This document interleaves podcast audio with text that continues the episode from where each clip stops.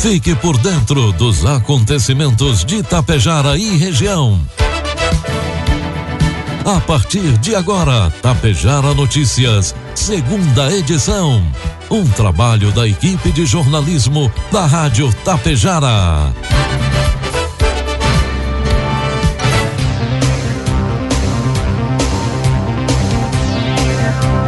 12 horas 33 minutos, 19 graus de temperatura. Boa tarde. Está na hora aqui pela Tapejara FM 100,5, a segunda edição do Tapejara Notícias desta quarta-feira, 16 de março de 2022.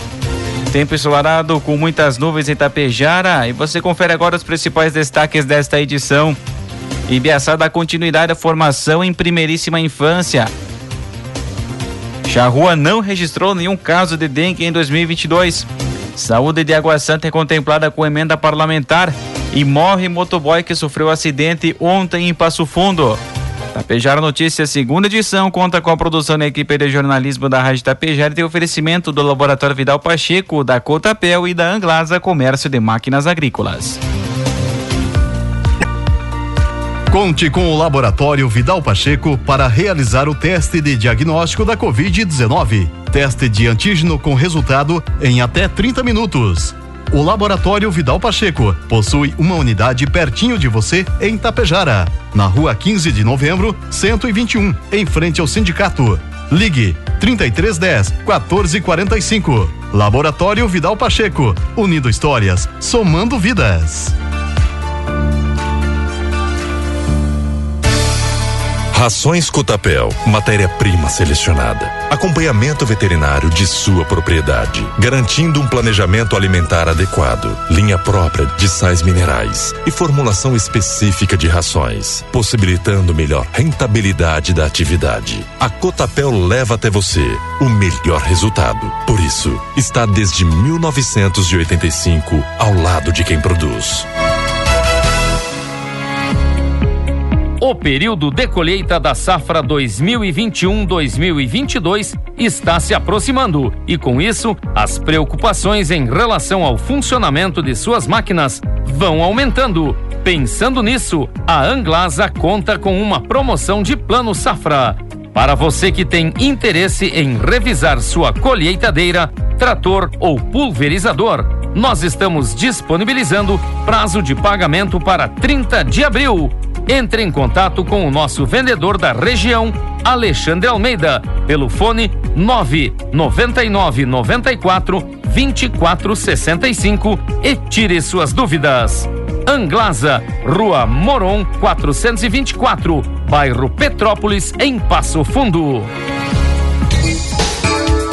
Produtos agrícolas 12 horas com 35 minutos, cotação dos produtos agrícolas, preços praticados pela Cotapel nesta quarta-feira. Soja, oito reais com vinte centavos, milho cinco reais, trigo pão PH 78 ou mais seis reais. Os produtores rurais do Rio Grande do Sul nunca enfrentaram uma seca tão severa como essa vivida na safra de verão 2021-2022. Conforme Antônio da Luz, economista-chefe do sistema Farsul, a estimativa é de que cerca de 14 milhões de toneladas de grãos tenham sido perdidos nesta safra de verão, período volume equivalente a cerca de 245 mil caminhões bitrem carregados com grãos, enfileirados em linha reta partindo do Rio Grande do Sul, passando pelo Pará, e retornando a São Paulo. Nossa previsão é que ainda no primeiro semestre deste ano, os nossos clientes produtores rurais da região receberão uma indenização em torno de 800 mil reais referente às suas apólices de seguro contra a estiagem, afirma Danilo da Rosa, diretor de agronegócio da MDS Brasil. Os beneficiários são principalmente produtores de soja e milho, grãos mais afetados pela estiagem nos últimos meses. No total, cerca de 4 mil apólices de seguro da Tovese, uma empresa MDS, recebeu as indenizações. Isso representa mais de 50% das cerca de 7 mil apólices que a mesma marca mantém ativas atualmente. Os principais seguros da empresa voltados para os produtores rurais são o seguro a riscos nomeados em multirisco, que protege contra riscos climáticos como secas severas, variações térmicas, granizos, fortes ventos e até incêndios. Informe Econômico. 12 com 37, 20 graus de temperatura, trazendo informações sobre o mercado econômico. Neste momento, na Bolsa de Valores, o dólar comercial está operando a cinco reais com dez centavos, dólar turismo cinco com vinte e nove, euro cinco reais com sessenta e dois centavos. O governo federal decidiu repetir neste ano a antecipação do pagamento do 13º salário de aposentados e pensionistas da Previdência. A medida já foi adotada em 2020 e 2021, nestes anos justificada pelos impactos da pandemia. O anúncio deve ser feito na próxima quinta. Segundo o modelo desenhado até o momento, a primeira parcela do 13º será paga em abril e a segunda em maio. Tradicionalmente, o 13º das aposentadorias e pensões do INSS é pago no segundo semestre. Outra medida será a liberação de um saque de mil reais do Fundo de Garantia para trabalhadores com carteira assinada. O presidente Jair Bolsonaro deve assinar uma medida provisória no mesmo dia, com as regras para o saque. A avaliação do governo é que as medidas sejam importantes para impulsionar o crescimento econômico neste primeiro semestre, afetado negativamente pela alta taxa básica de juros. Os repasses devem ajudar a reduzir o endividamento da população de baixa renda, o que também pode gerar dividendos eleitorais a Bolsonaro. Previsão do tempo. 12 com 38. Quarta-feira será de tempo instável na maior parte do Rio Grande do Sul. Previsão é de tempo firme, com pouca nebulosidade apenas no sul e na faixa oeste do estado. Nas demais áreas, as precipitações ocorrem em forma de pancadas isoladas e passageiras. Na Serra Gaúcha e no norte, o sol entre nuvens apareceu nas primeiras horas da manhã, mas à tarde a chuva pode chegar acompanhada de trovoadas e descargas elétricas. A mínima do dia de 11 graus foi registrada nos campos de cima da serra, em São José dos Ausentes. Já os termômetros de Porto Xavier e Porto Lucena, na região noroeste, alcançam de, a marca de 33 graus. Em Itapejara, quarta-feira amanheceu com tempo estável, previsão para hoje sol com pancadas de chuva tarde e noite, precipitação de 12 milímetros e temperaturas podendo ultrapassar os 26 graus. Para amanhã, quinta-feira, sol com algumas nuvens e variação térmica entre 16 e 28 graus. Destaques de Itapejara e região. 12 horas com 40 minutos, 20 graus a temperatura. A partir de agora você acompanha as principais informações locais e regionais na segunda edição do Tapejar Notícias. Quando falamos que o fortalecimento de vínculos com os representantes é de extrema importância por conta disso. Água Santa foi contemplada com mais uma emenda parlamentar do deputado federal Paulo Pimenta do Partido dos Trabalhadores. Na noite de segunda-feira, dia 14, após a sessão ordinária do Legislativo de Água Santa, o prefeito Eduardo Picoloto recebeu do vice Ademir Favareto, do presidente do Legislativo Carlos Alberto Possebon e do secretário da Agricultura e Meio Ambiente Jairo Rodigueri o ofício de destinação de emenda parlamentar de 250 mil reais do deputado Pimenta, que será usado para o custeio na área da saúde. De acordo com o prefeito Eduardo Picoloto, todas as verbas que forem indicadas e devidamente recebidas pelo município serão de grande valia para o desenvolvimento de Água Santa e todas serão divulgadas. E afirmamos o nosso compromisso de que essas verbas serão utilizadas de melhor modo, visando atender a população aguaçantense, destacou o prefeito. Já o vice, Ademir Favareto, agradeceu ao deputado federal Paulo Pimenta pela emenda parlamentar destinada ao município. Essa emenda permitirá o fortalecimento dos serviços prestados em saúde em Água Santa e beneficiará toda a nossa população, comentou Tito. Segundo dados divulgados no boletim informativo de dengue arbiviroses da 11ª Coordenadoria Regional de Saúde, seguindo os dados oficiais do Sistema de Informação de Agravo de Notificação do SUS, ou SINA Online, o município de Charrua não registrou casos de dengue em 2022. O município não possui caso nenhum ativo e nenhuma suspeita até o momento. Porém, é necessário manter o cuidado, evitando deixar água parada para possíveis criadouros do Aedes aegypti. Esse é o resultado do esforço mútuo da população e das autoridades e motivo de orgulho para todos. O boletim que registra os casos de dengue e outras arbiviroses dos municípios de abrangência da 11ª CRS registrou 190 casos suspeitos de dengue, sendo 10 confirmados em 2022, até a semana epidemiológica de número 9.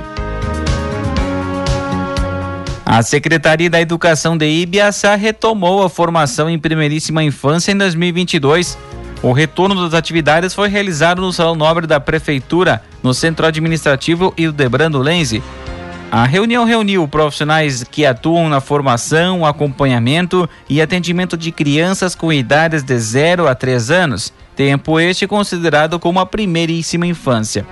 Os encontros são realizados mensalmente com o objetivo de estudar aspectos referentes ao desenvolvimento da criança, à constituição psíquica, estimulação e detecção precoce de, do que não vai bem com o bebê e a pequena criança. Participam das reuniões profissionais das secretarias da Educação, Saúde e Assistência Social, conselheiros tutelares e a direção da Escola Pingo de Gente.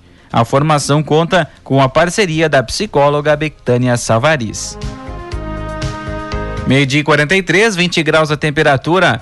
Morreu no Hospital São Vicente de Paulo, em Passo Fundo, o motoboy Adriano Munhoz de Souza, que estava internado desde a manhã de ontem, quando deu entrada após grave acidente na Avenida Presidente Vargas, em Passo Fundo. Antes mesmo de ser levado ao hospital, o motoboy já havia sofrido uma parada cardiorrespiratória. Segundo a casa hospitalar, seu estado de saúde o tempo todo foi grave e ele não resistiu vindo a falecer. Didi, como era conhecido, Adriano era um motoboy popular na cidade de Passo Fundo. Ele esteve envolvido em um acidente registrado na manhã de ontem entre a rua Plácido de Castro e a Avenida Presidente Vargas. Segundo populares, o motociclista trafegava pela Plácido de Castro e uma Hyundai HR com placas padrão do Mercosul pela Presidente Vargas quando, por motivos desconhecidos, houve a colisão entre os dois veículos. O motoboy teve fraturas expostas, precisou ser conduzido pelo SAMU ao atendimento hospitalar. Tanto motocicleta quanto HR tiveram diversos danos materiais. Brigada Militar registrou a ocorrência. Vários motoboys estiveram naquela área após o fato com a preocupação pelo colega que sofreu o acidente. A Coprel trabalha diariamente para fornecer uma energia elétrica de qualidade nos 72 municípios de sua área de atuação. Investimentos são realizados de forma permanente com o objetivo de proporcionar renda e melhorar a qualidade e capacidade técnica das redes da cooperativa. No entanto, uma prática criminosa tem prejudicado o fornecimento de energia em alguns municípios, além de causar riscos à segurança. São os furtos de condutores e de transformadores da rede de distribuição. Esses registros, que têm aumentado consideravelmente, estão concentrados principalmente nas regiões de Cruz Alta, Tupanciretã e Salto do Jacuí. Os furtos ocorrem no período da noite, principalmente nas áreas rurais, causando prejuízos a Coprel e seus cooperantes, que eventualmente também são furtados nas ações criminosas. Além dos prejuízos financeiros, os furtos ocasionam interrupções no fornecimento de energia elétrica para diversos cooperantes, comprometendo a produtividade de diversas propriedades. A Coprel destaca que os cooperantes não devem se aproximar das redes de distribuição e instalações elétricas danificadas. E a cooperativa também alerta sobre a importância de apenas eletricistas da Coprel e de empresas devidamente identificadas estarem autorizadas a realizar as devidas manutenções.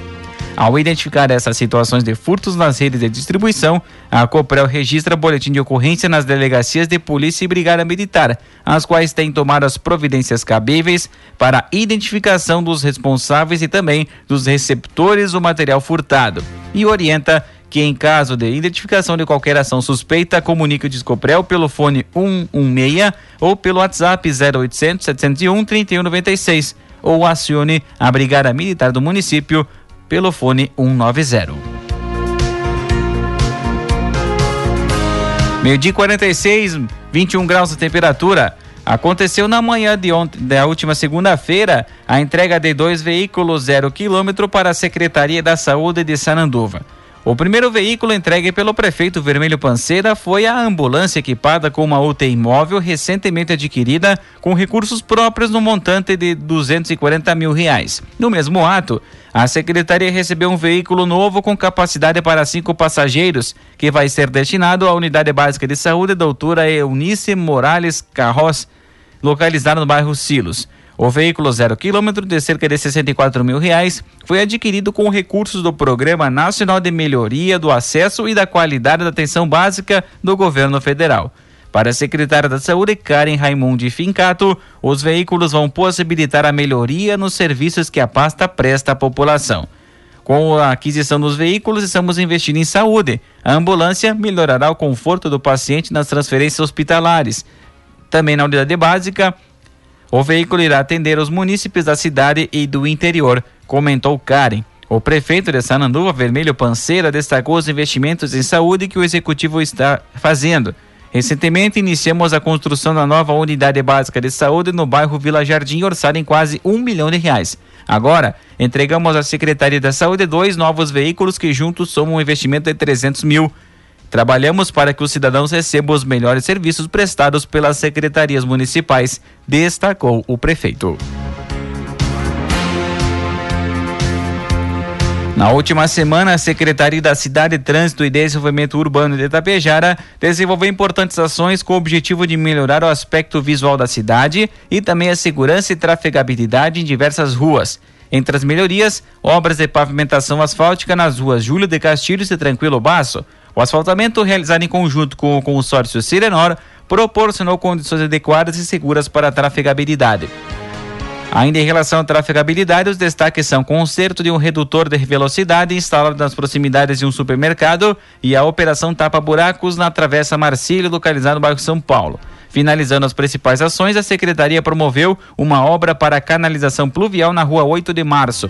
Em conjunto com pavimentações, a Secretaria de Cidade, Trânsito e Desenvolvimento Urbano promoveu a troca de lâmpadas e manutenção da iluminação pública em 19 ruas da área urbana e também na comunidade Linha Girardi. Foram realizadas ainda limpezas de poços de lodo doméstico em 26 residências. Outro serviço foi a poda e o corte de vegetação nos trevos de saída para Ibiaçá, Santa Cecília do Sul e Charrua. De acordo com a coordenação da pasta, foram coletadas cinco cargas de móveis para descarte e encaminhadas a Copercicla para a destinação correta. Além disso, recolheram 10 cargas de galhos provenientes de podas de árvores e arbustos. A Universidade Federal da Fronteira Sul, Campus Passo Fundo, publicou o edital que regulamenta o processo para a contratação de professor de magistério superior substituto. Nesse processo seletivo simplificado, ofertada uma vaga para cada área de atuação. Clínica médica, 20 horas, cardiologia, 20 horas e medicina da família e comunidade, 20 horas. O processo seletivo constará das etapas de prova de títulos e prova didática. Inscrições até o dia 27 de março de forma digital pelo correio eletrônico cord.acad.pf@uffs.edu.br. O presente processo seletivo terá validade pelo período de dois anos, sendo renovável por igual período, a critério da universidade, a contar da data da homologação do resultado final. Maiores informações no edital disponível no portal da UFFS.